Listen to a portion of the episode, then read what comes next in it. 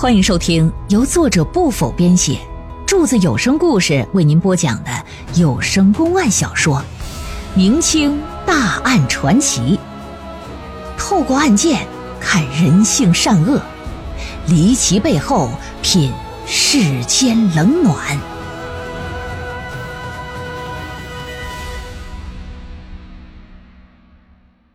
永存卖奸人命案第三回。这知州的大老爷啊，哎，姓胡啊，哎，跟本主播呀同名，但是不同字，叫什么名啊？叫胡春阳，三十出头，直隶凤阳府人士，两榜进士出身呢。先前在浙江绍兴府萧山县任知县，由于爱民如子，屡破奇案呢，深受省府两级上司的赏识。于是呢，便举荐其担任更为重要的职务了。史部一看衡州知州这个位置有空缺，这就给他派到广西这儿前来任职来了。倪家人把诉状啊，就递到胡大老爷的手里来了。胡大老爷了解完案情之后，认为想要查清此案，并不是什么太难的事儿。于是乎呢，带领着一干衙役呀。就来到廖芳华的家中，然后把周围的街坊四邻也都给叫过来了。老爷看了看众人，你们与廖芳华和素氏都是近邻，而且都是相处了几年的邻居啊。他们两口子为人如何，特别是素氏的品性如何，相信你们一定是非常了解。素氏是否有奸夫，奸夫是何人，你们最好速速交代。不然，等到时候牵扯到你们，那可是国法无情啊！休怪本官没给过你们机会，不要徇私舞弊。嗯，这一听，邻居心说：“我哎呦我的妈呀，这可真是人在家中坐，祸从天上来呀！啊，知道内情不检举，这还犯法了。这就搁这七嘴八舌的就搁这议论，啊。”说这个廖芳华和素氏啊，一向很好相处的，从未见过他们两口子有过什么为非作歹过。哎，特别是素氏啊，虽说人长得漂亮，卖包子经常抛头露面吧，可是却不曾听说他和谁在私下有那种不正当的男女关系，也没见他和哪个男的有私下的往来。老爷一听就一皱眉，说：“既然你们都说素氏没有奸夫，那么按照现有的证据。”杀害他的凶手就一定是何兴盛酒楼老板倪张扬，是不是？本官现在就宣判了，倪张扬因为残忍奸杀素氏，按照我大明律之规定，其罪当斩。明日我便上报刑部，待核准之后斩首示众。说完，老爷一甩袖子，可就走了。跟百姓们是这么交代的，但是在回衙门的路上，老爷就把身旁的捕头就给叫过来了，说：“你这么的，马上啊，安排几个身穿便装的人回去打听打听，看看那些人私下里都在议论啥呢？啊，记住啊，重点关注廖家隔壁的那个皮匠铺，如果发现皮匠铺的人有异常的表现，就给他秘密拘捕啊，给他整到州衙去。明白了，老爷。”捕头一看，哎呀，这老爷这是葫芦里不知道卖的什么药，那让干啥就干啥呗，跟身旁的几个衙役这么一交代，带着人就下去了，哎，奔着一家布行就去了。进了布行干什么呀？到这儿啊，整几身现成的衣服，你不能穿着官衣儿啊。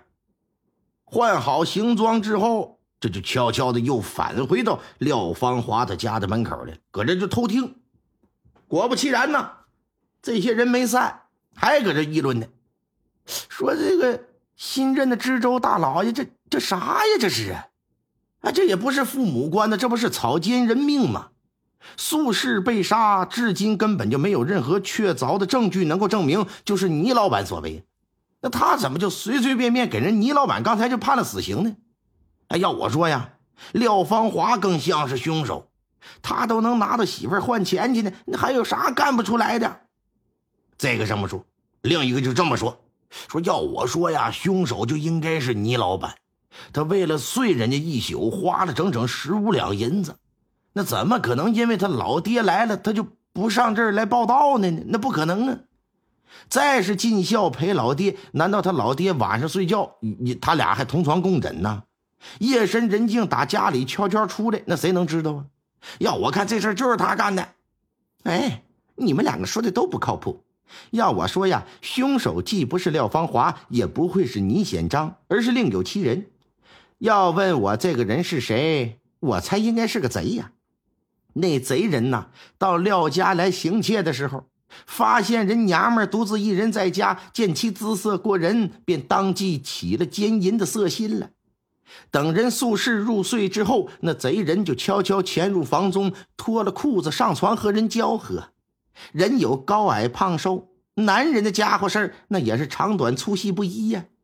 宿氏发觉这不是自己家爷们儿，一问来人又不是倪老板，这就想挣脱反抗，又害怕，嗯，可能是激动了四邻，难以羞耻啊。可能这贼人盛怒之下，你不让他办事那能干吗？人家就把他残忍杀害，然后逃之夭夭了。你看你说的绘声绘色，就跟你搁旁边亲身经历的似的。你不会就是那贼人吧？我去你的吧！你狗嘴里吐不出象牙！我告诉你，你可别乱说。要是让官府的人听到，把我抓起来，我我可和你没完。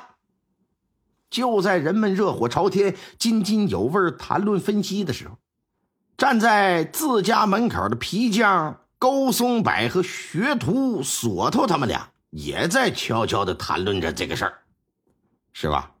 你说杀害素氏的凶手真真是倪老板吧？怎么你觉得不是？俗话说一日夫妻百日恩呐。倪老板若真和那素氏睡到了一起，也是前世的缘分，今生的注定啊。那如何还要再杀人呢？如果凶手真是倪老板，他的心也未免太过狠毒了吧？你说呢，师傅？傻小子，天底下怎么可能会有那么狠毒的人呢？明眼人都看得出来，那倪老板一定是冤枉的。不过正所谓生死有命，富贵在天呐。他被知州大人判了死刑，这就意味着他这辈子注定要含冤离开人世这也就是他的人生结局。哎，说来他也怪不得别人呐。若不是他一心起了奸淫的色心，又怎会落得这么个下场呢？可不嘛，真是万般皆是命，半点不由人呐。行了行了，别感慨了，回去干活吧。死人不需要吃饭，咱人活着还得干呢，干一天就得活一天啊！师徒俩转身就进了家门。这俩人的话让便衣那个衙役给听了个一清二楚。衙役就觉得师徒俩的对话不同于其他人，特别是勾松柏说的话呀，有些意味深长，完全符合捕头交代的拘捕条件。于是乎，走到前来，啪啪啪，这么一打门，以协查为由，哎，就把他师徒二人给带回州衙去了。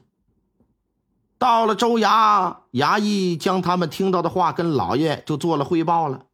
老爷听完之后，就决定要先审这个学徒锁头。但与此同时呢，把这个勾松柏呀压在屏风的后头，让他陪同听审。老爷啪的一拍桌子。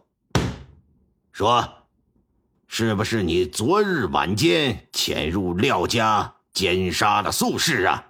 哎，绝绝绝不是小人呐！小人胆小如鼠，哪里敢做杀人害命的事请请老爷明察。不是你，那难道是你师傅吗？我我我我我我我我不知道，反反正肯定不是我。不知道，那本官就让你知道知道。来呀，让他尝一尝夹棍的滋味。这赵丽拿出夹棍来，夹着锁头的那个脚踝呀，收紧绳索之后，疼的这锁头是又叫妈又喊爹又哭祖宗了。那惨叫之声如同是被杀了一般，响彻整个大堂内外。哎，哎呀，老爷，老爷，我说，我说，究竟是你还是你师傅？哎哎，真不是小人呐！但是但是在案发当晚，小人起夜出去撒尿的时候，曾撞到师傅扛着梯子进仓房。一开始，小人还以为是家里来贼了，害怕的不得了。刚要去叫师傅，就见师傅拿着一把镐头从仓房里边出来了，直奔后房而去啊！小人认出是他，还看到他身上有大片的血迹。我当时是一头雾水，完全不知道什么情况啊！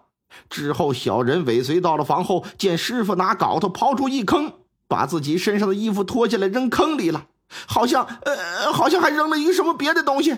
小人没看清啊，由于那光线太暗了，由于师傅鬼鬼祟祟的，整个过程都是一副紧张兮兮的样我就没敢上前询问，我就偷偷返回了房间。等师傅回房之后，我才到后院茅房方便的。但但但但我没敢去看那坑里埋的到底是什么呀！妥了，这一番交代说完之后，老爷啪的一拍惊堂木，让这个衙役呀，来吧，把这个勾松柏从屏风后头给我带上来吧，请大堂来吧，问问吧，说你徒弟说的话你都听见了吧？说吧。你是老师的交代呀，还是选择受刑之后再交代呢？你自己选，本官绝不强求。嗯，刚才在屏风后头自己徒弟说的话，这师傅确实听得一清二楚。当然啊，也包括他徒弟受刑时的那声声惨叫啊。一看事已至此，这不说肯定是不行了。唉，真应了我徒弟那句话呀。确实是万般皆是命，半点不由人呐。据他自己交代，自从廖芳华和素春梅搬到他家隔壁之后，他就让人家那漂亮媳妇的脸蛋和傲人的身材给吸引了，并且一直憋着呀，想要和人好一回。可是他自己心里门清啊，他一个年近半百的人，又不是什么有权有势的人物，人家那小媳妇年轻漂亮。哪肯从他呀？所以呀，他对人家就是剃头挑子一头热，暗恋，哎，就一直停留在想法上。不过呢，他隔三差五的就得在午夜时分翻墙进入廖家，哎，蹲在卧室那屋的后窗根底下听声。每当听到人家两口子搁那云雨的时候，嗯嗯呀呀的时候，他就激动的不行了。身为手艺人的他。那也难免不了哈，那得展现一番自己手艺上的绝活呀。那玩意儿都祖传的，哎，人家在屋里实操，他就在外头一吟，哎，完了自己那什么。案发的前一晚，他就又一次翻到人窗户根底下了。此时六月份，那天儿都已经挺热了。当晚后窗户啊还是半开的，屋里虽说一片漆黑吧，但廖芳华和素春梅都没有睡。夫妻二人正在床上聊天听众朋友们，本集播讲完毕，感谢您的收听。